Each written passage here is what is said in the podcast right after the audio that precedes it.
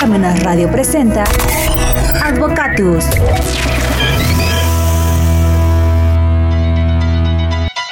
No me mires, no me mires, no me, no me, no me mires, no me mires, no me mires. Hola amigos, ¿qué tal? Buenos medios días y como siempre, inmediatamente después de que suenan las 12 campanadas de reloj de catedral que se escuchan hasta aquí, hasta Parmenas Radio, damos inicio al programa Advocatus. Hoy, lunes 1 de agosto, iniciamos mes y con el pie derecho. El tema de hoy es poliamor o poligamia. ¿Qué sigue? ¿Qué sigue? Y bueno, también tengo el gusto de saludar a Rita. Rita Díaz, buen Hola. día. Buen, buen día, buen día. Aquí ya estamos Muy pues iniciando el mes. Muy bien, empezando el mes. Pues bueno, este, este tema, pues obviamente anda en boca de todos, anda en las redes sociales y pues teníamos que, que tocarlo. ¿Qué sigue? ¿Y qué sigue? Pues sigue Rita. Sigue Rita Bueno, con sus notas para- en relación a este tema. Para darle inicio, yo creo que es importante hablar en primer término sobre lo que es el matrimonio o unión conyugal, que se conoce que es la institución social fundamental que va a involucrar a dos personas que es palabra clave en este caso, son físicas y naturales, que es la forma de oficializar el vínculo de pareja, que se va a someter a normas legales, sociales, incluso morales y hasta religiosas. También vemos que la historia del matrimonio va a radicar cuando los reyes y nobles se unían en matrimonio porque tendría que haber algún cambio dinástico, alguna unión estratégica, cambios de sucesión en el poder político, según sea el caso. Pero por otro lado están los plebeyos. ¿Qué pasa con los plebeyos?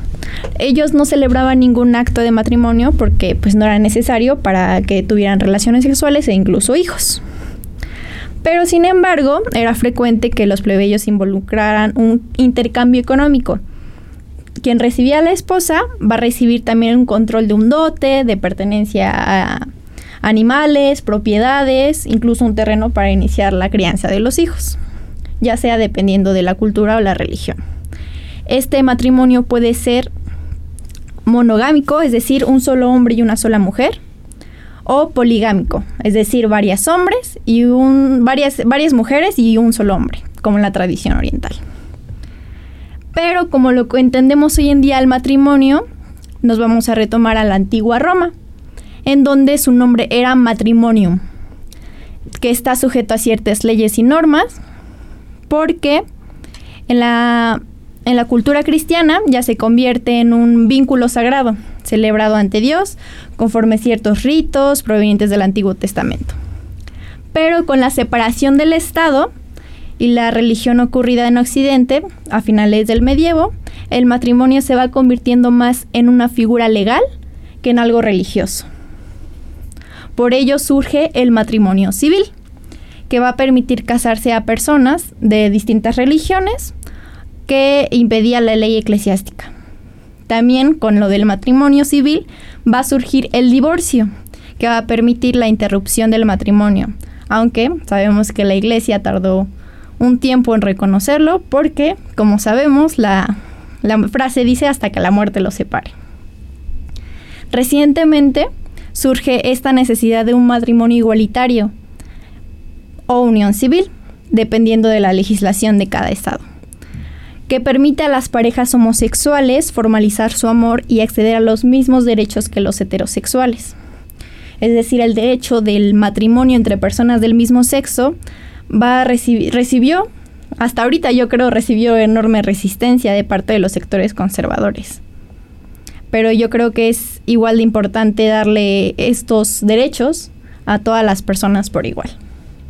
Perfecto, ¿es todo?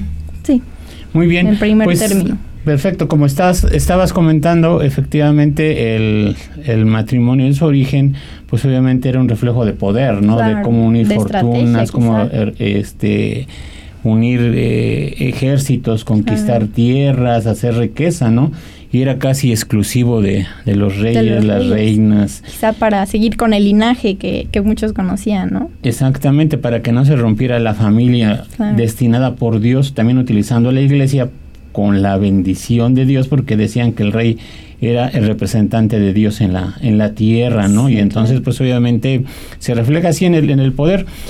Fíjate que cuando yo doy clases desde hace más o menos como unos 12 años atrás o 15 años atrás, pues siempre, siempre les decía yo que pues bueno, hablar del matrimonio era algo pues que iba a cambiar y que efectivamente hablar de un solo hombre y una sola mujer pues obviamente este pues ya no iba a funcionar porque el Código Civil de Puebla, por ejemplo, que, que siempre es reflejo del Código Civil Federal o del Código Civil de la Ciudad de México, no hay, no hay una armonía, por decirlo así, en materia civil, en materia penal, eh, no están armonizados. Muchos códigos civiles de los estados reflejan intereses particulares ah. del gobernador, de los ricos, y entonces, eh, pues obviamente el Código Civil de Puebla con el Código Civil de los demás estados no es igual.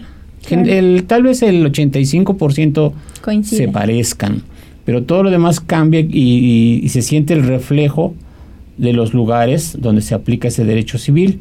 En este caso, en, hablando de, de, materia de familiar, pues obviamente el, Código Civil antes de noviembre del año 20, o sea, un poquito menos de hace dos años, decía que matrimonio era un contrato civil en virtud del cual un solo hombre y una, sola mujer, Este, se unían en sociedad para ayudarse mutuamente.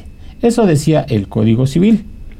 Eh, después, en el año 2011, pues obviamente como México forma parte de la armonía que existe a nivel internacional respecto al derecho y los derechos humanos, pues obviamente en el 2011 hay un gran cambio en nuestra constitución mexicana y se cambia el, el nombre del título primero y del capítulo primero de nuestra constitución antes era de las garantías individuales y pasa a ser de los derechos humanos y sus garantías. Entonces vienen, vienen los cambios hablar de derechos humanos pues son hablar de derechos de igualdad. Igual todos los seres humanos, hombres, mujeres, ancianos, chicos, grandes, azules, blancos, rojos, del color que quieras, pues obviamente es igualdad. Y derechos humanos y sus garantías, pues obviamente el Estado tiene la obligación de garantizar el respeto a los derechos humanos. Entonces, a partir del 2011, pues viene este cambio en la Constitución y se habla de derechos humanos. Y entonces al cambiar ese, ese título primero, capítulo primero, se plasma en el artículo primero de nuestra Constitución, pues todos esos requisitos, todas esas cuestiones que, que hablan de los derechos humanos sobre igualdad y la discriminación. Y entonces a partir del 2011 nos ha dado mucho de qué hablar. Tiene 11 años todo esto y pues ha habido muchos cambios en todos los códigos, en las leyes eh, federales, leyes locales, leyes municipales, derecho del trabajo, derecho civil, derecho mercantil, derecho penal. Ha habido muchos cambios en relación a los derechos humanos. Y bueno, por eso la inquietud de tratar este tema. ¿Qué sigue? ¿Qué sigue? ¿Qué sigue? ¿Por qué? Porque yo le decía a mis alumnos en ese entonces, pues le decía yo, bueno, pues es que quién sabe qué sigue, porque pues ya el artículo primero de la Constitución habla de la, libertad de las preferencias sexuales. Ya en la Ciudad de México se podían este, contraer matrimonio personas del mismo sexo. Claro. Y mientras aquí en Puebla, pues como tú ves, es una ciudad muy conservadora y pues no había cambios. Hasta noviembre del 2020 que se hace este cambio de, de, concepto de matrimonio. Aparte yo creo que es importante porque el matrimonio tiene ciertas características que primero tiene que ser legal, obviamente, porque civil, voluntario y duradero. Es decir, que los que las personas que van a casarse tienen que ir por su propia voluntad, porque nos retomamos también en el medievo que a veces no era por su propia voluntad, se había una, una fuerza y en este término, el, el matrimonio ya tiene que ser duradero porque tiene que ejercer una validez. Ya depende si sea civil o religioso, creo que estos dos tienen las mismas, las mismas características. Aparte de que tiene que ser monógamo, nos retomamos a las definiciones del Código Civil, que tiene que ser solamente dos personas. Y, y va a ser exclusivo, es, es decir, va a aludir a que sean fieles el uno con el otro. Además de que sabemos que es tradicional y convencional con los nuevos temas que, incluso es el que vamos a abordar, porque tiene que cumplir con leyes tanto sociales, tanto morales, religiosas incluso, a pesar de que es la unión, porque van a marcar diferencias entre la región de un mundo y otra. Además de que se va a crear, creo que es lo importante, que es lo que basa in- inclusive el matrimonio, además del amor, que yo creo que es, la, es crear una comunidad de bienes, que vamos a llamar sociedad conyugal, por eso precisamente se llama, que va a implicar que todas las propiedades y capitales obtenidas desde el inicio del, del matrimonio son de ambos cónyuges. ¿Por qué? Porque si se llega a dar el divorcio, pues necesitamos plantear las bases de cómo se va a repartir todo, qué se va a hacer con el capital, qué se va a hacer con los bienes, con las propiedades. Y Sí, creo que es muy efectivamente, importante. Esas características que está dando todo el matrimonio pues son la parte fundamental, ¿no? Porque obviamente la voluntad, la libre voluntad para contraerla, como tú dices, había hoy y no dudo que existan todavía, Todavía, sí. este los matrimonios por interés, ¿no? Claro. Los grandes los grandes capitales que se funcionan, las grandes empresas para seguir expandiéndose, ¿no? Claro. Pero esa voluntad pues obviamente se debe de expresar, ¿no? Y como tú decías, bueno, también el amor, bueno, estando Sí. enamorado hasta te casas, ¿no? Porque si no estás enamorado y la piensas tantito, pues no no no no te Sí, llegas a casar, ¿no? Entonces, este efectivamente el, el, el, el, el ámbito del matrimonio pues se ve rodeado de muchos este muchas cuestiones como por ejemplo lo que dices tú, el derecho, la religión, la sociedad, La ¿no? sociedad. ¿Qué dirá, qué dirá la, la sociedad? ¿no? Incluso ahí, eh, ahorita que venía yo por aquí vi un anuncio de una obra de teatro que dice, este, no soy feliz pero tengo marido, ¿no? Entonces Sí. obviamente es un estatus también el, Sí, el claro. matrimonio, ¿no? Porque, por ejemplo, hay fiestas donde invitan a puros matrimonios. Claro. Si eres soltero, te cierran la puerta Sí. porque pues obviamente no entras dentro de su ámbito. Entonces sí, lo, lo social tiene que ver Tiene mucho, mucho con, ver. El, con el matrimonio, Claro. ¿no? Y entonces acá pues obviamente eh, existe otra puerta también, ¿no? Que Claro, sería... el concubinato. el concubinato. Sí, no, no solo existe el matrimonio, que sabemos que el concubinato va a ser un tipo de unión marital igualmente, pero es distinto al matrimonio, ya que va a brindar a quienes lo integran muchos de los derechos consagrados de la ley que da el matrimonio y va a dar una protección al núcleo familiar, ya que los cónyuges que, son quienes integran este concubinato está conformado por dos concubinos. Aquí ya no son esposo y esposa, ya son concubinos. Y desde tiempos antiguos ya existía este concubinato, pues tampoco es algo que sea nuevo, porque sabemos que había una combinación de los que de los que no desean casarse, ¿no? Con los que sí quieren casarse. Porque eh, tiene que cumplir con ciertos criterios, ya que los que tengan este que ser concubinos tienen que llevar una vida conjunta en cohabitación, es decir, tienen que vivir juntos, mínimo dos años, como lo vimos.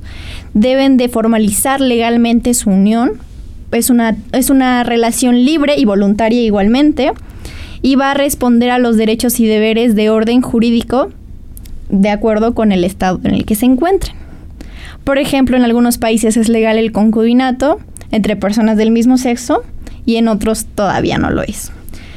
Este concubinato sabemos que en, durante la época de los monarcas y líderes tenían una esposa, pero también tenían concubinas, ya que es, no es como lo de, comentamos, no es algo nuevo.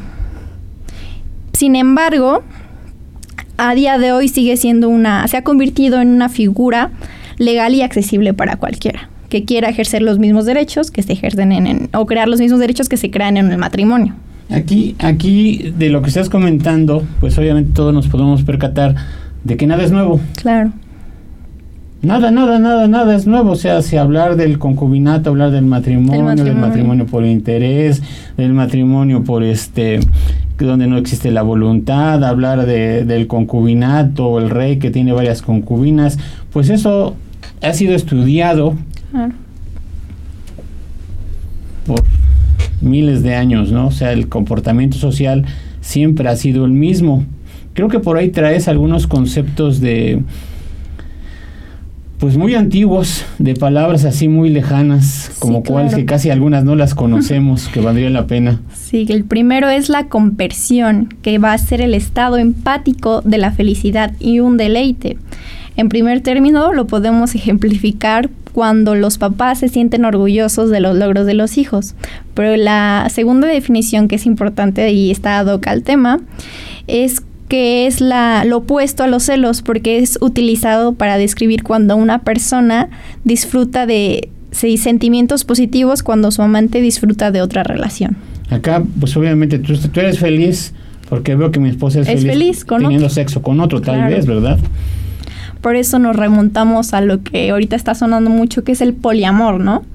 Que yo creo que es, esta, es este tipo de relación que no es, no es monógama, ya no nos especificamos solamente en dos personas, sino que cada persona tiene un conocimiento de que está de acuerdo con la participación de otros dentro de la misma relación. Es decir, son más de dos. Son más de dos, exacto. Ajá, no podemos poner límites porque, pues bueno, Sí, claro. ahí el poliamor, pues poli muchos, ¿no? Pueden ser Sí. dos o pueden ser, Y ya digo, no- perdón, pueden ser tres o más. Claro, y ya no va a cumplir este esta característica del matrimonio, del concubinato que es exclusivo, porque ya no va, ya no existe aquí la palabra infidelidad, porque se supone que todos están conscientes de lo que es la participación de otras personas dentro de la relación. Y el amor, Ya ahí Fuera. tiene otras car- Yo el, el- me el imagino que que se enamora otras- pierde. Sí, claro. Es un juego, ¿no? El que se enamora Claro. pierde. Entonces, pues obviamente yo estoy aquí, y pero pues estoy consciente de que estoy Claro. en una comunidad, por decirlo así, o, o- o en este juego, ¿no? Claro, yo creo que tiene que tener esta capacidad de conversión de la que hablamos, ¿no? De sentir esta satisfacción por ver a la pareja con alguien más. Conversión para poder estar en el poliamor. En el poliamor, Jugar exactamente. ese juego, ajá. Exactamente. Pero aquí viene otro concepto que es la poligamia. La, la poligamia, el poliamor, a lo mejor lo suelen confundir, pero no es lo mismo, ya que la poligamia es el contraer matrimonio con varias personas. Sin embargo, esta poligamia va a ser una relación asimétrica, porque va a existir aquí sí la exclusividad, ya que, un ejemplo, un hombre se puede casar con otras mujeres, pero estas mujeres no se pueden casar con otras personas. Ni andar, ni tener Ni sexo andar, con otras exactamente, esa personas. exclusividad. Estas mujeres tienen que ser fiel a la persona con la que se casaron, pero pues él sí, pues tiene varias personas. Es, ya no es una relación libre como la dicta el poliamor, por así decirlo. Y aparte, otra otra palabra que es esto de la, la poligamia, que sería, Claro. puede ser un hombre o una mujer con varios hombres o varias mujeres, revés, sí, donde ahí tienen un contrato casi de exclusividad, por De decirlo así como lo estás comentando, pues también eh, en nuestro ámbito este social que tenemos que estar conscientes que estamos en el occidente del mundo nuestra nuestra cultura pues obviamente es europea estamos de este lado si fuéramos del lado del oriente pues obviamente tendríamos otro tipo de situaciones y otra forma de pensar y otro tipo de, de hablar. Pero bueno estamos de este de este De este de este lado. del planeta y pues obviamente también existe la, la bigamia. La bigamia pues es un delito. ¿qué es la bigamia? la bigamia es estar dos veces casado. Casado.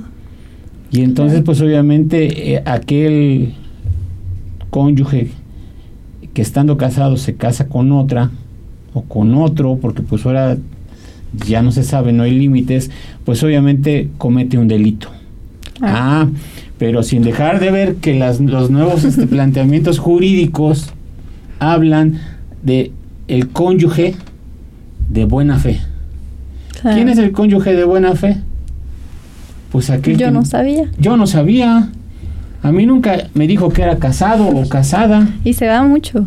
Y, y se Se da da mucho, ¿no? Y se da, o sea, todo lo que estamos hablando, precisamente como tú lo comentas, se da mucho, pero se calla mucho. Claro. Es el mundo subterráneo de, Sí. de- de El muchas detrás de la parejas, ¿no? cortina. Es- exactamente, es, es, es- es una cortina de humo que, que existe, pero que todo el mundo calla, así como que toda la sociedad están de acuerdo en callar, pero sabiendo que, Claro, que ¿no? Entonces, hasta que surgen los problemas o hasta que surgen los caprichos, ¿no?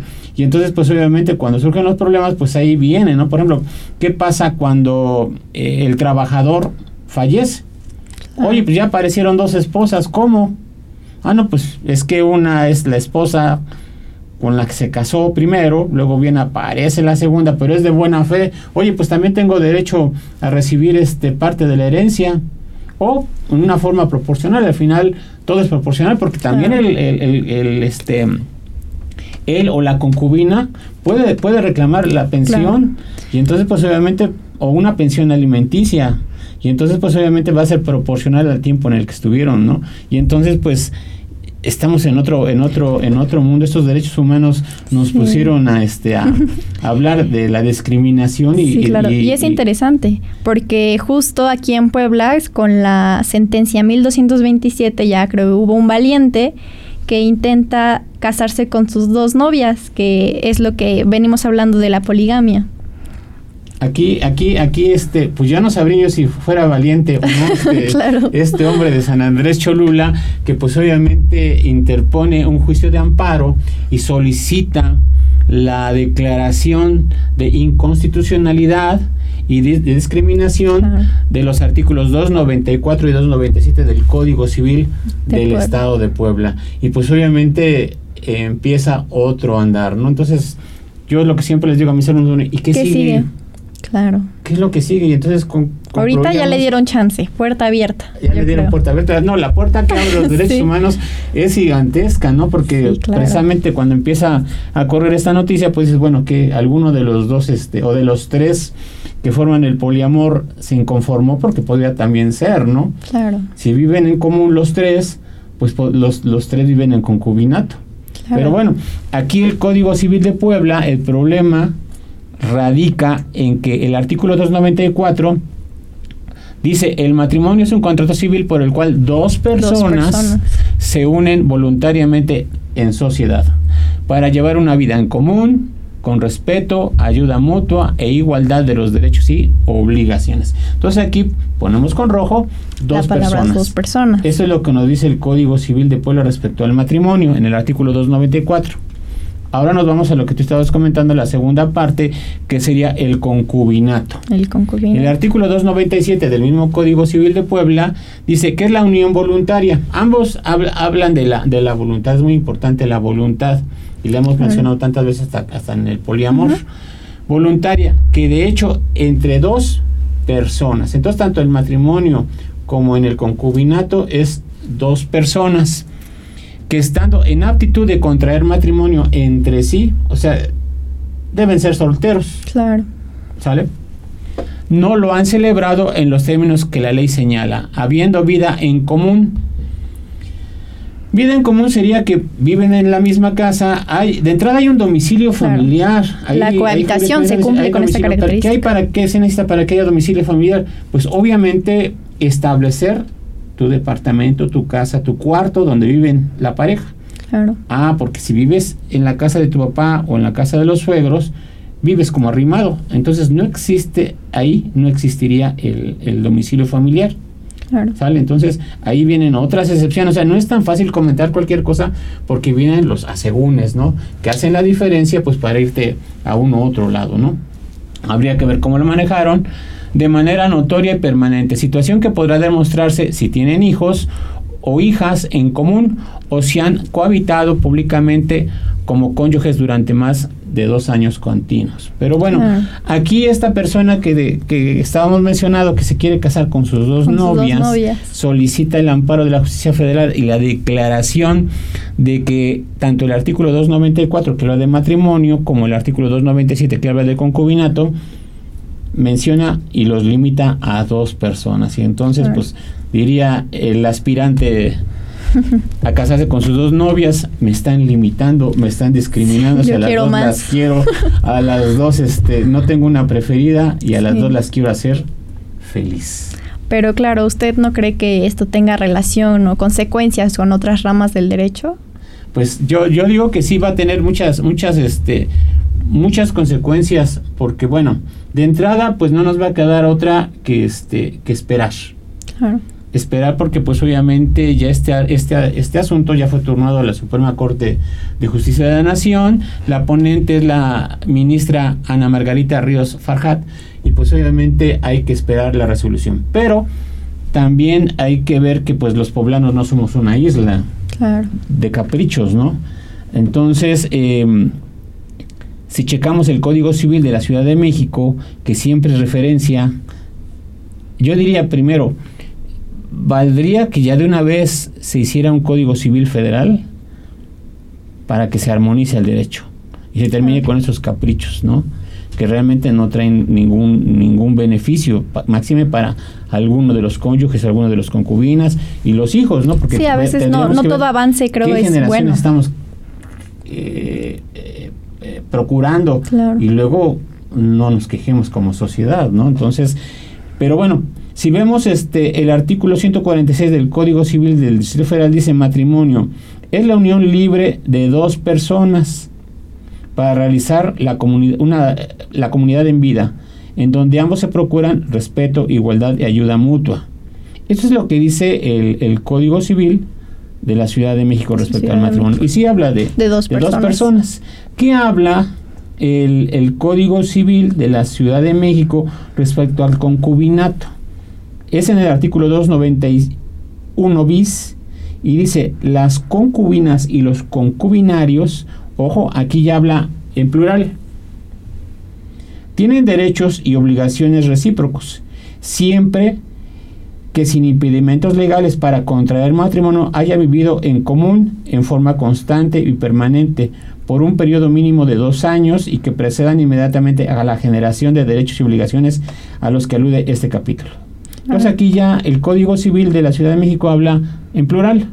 Ah, pero el tercer párrafo de este mismo artículo 291 bis dice, si con una misma persona se establecen varias uniones del tipo antes descrito, es decir, un hombre tiene varias concubinas o una mujer tiene varios concubinos, pues obviamente dice, en ninguna se reportará concubinato.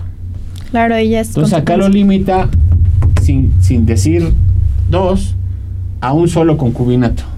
Claro, ya que decimos que el Porque por más pagan entonces, todos. obviamente, aquí la pregunta que tú me estás haciendo, pues obviamente se vería reflejado en derecho familiar, en el derecho civil, Claro. en el derecho laboral, en el derecho mercantil, en la herencia. Se va a ver reflejado porque pues obviamente imagínate que una misma persona pues lleve a cuatro o cinco concubinas a registrar el seguro social como trabajador. Entonces pues obviamente vendría un gran problema para el Estado Claro. darle servicio y si tienen hijos, Yo creo que viene otra desigualdad, ¿no? Bien, exactamente, viene otra Es otra desigualdad, y pues obviamente también México forma parte de la comunidad internacional y la propia comunidad internacional pues quiere acabar Claro. con este con esas relaciones donde existe una una una persona con dos o tres concubinas, con, con dos o tres esposas y que pues obviamente sería violarles a ellos. Lo, tanto los derechos del, de los concubinos como de los hijos de que vienen por... Sí, ¿no? Y económicamente pues saldrían muy caros esos caprichitos y así. Sí, claro. Pues imagínate a dónde vamos a parar, pues obviamente es, es muy difícil. Sí. Y pues bueno, ya Mira nos mandó aquí el, el, este, podemos estar un buen rato todavía, pero ya nos mandó acá la señal de que tenemos que dar por terminado este programa, pero este, pues igual seguir esperando en qué va a terminar Claro. todo esto. Yo creo dar un último concepto, que creo que es importante, lo del hedonismo, que va a aludir que se tiene en común el placer, ya que va a desempeñar un papel importante, porque dice que nuestro comportamiento va a estar determinado por deseos de aumentar el placer y disminuir el dolor. Pero también hay que ver qué consecuencias va a dar este placer quizá de, de las decisiones que se toman. Y aparte, pues ahorita que estoy diciendo también disminuir el do- dolor, El dolor. pues hay quien lo quiere aumentar, ¿no? Claro, Sadomasoquismo también existe. Hay de todo. Sería cuestión de nunca terminar, pero bueno, cada cabeza es un mundo y disfruten su, su vida. Muchas gracias, se te agradece. Gracias. Nos vemos para la próxima. Bye.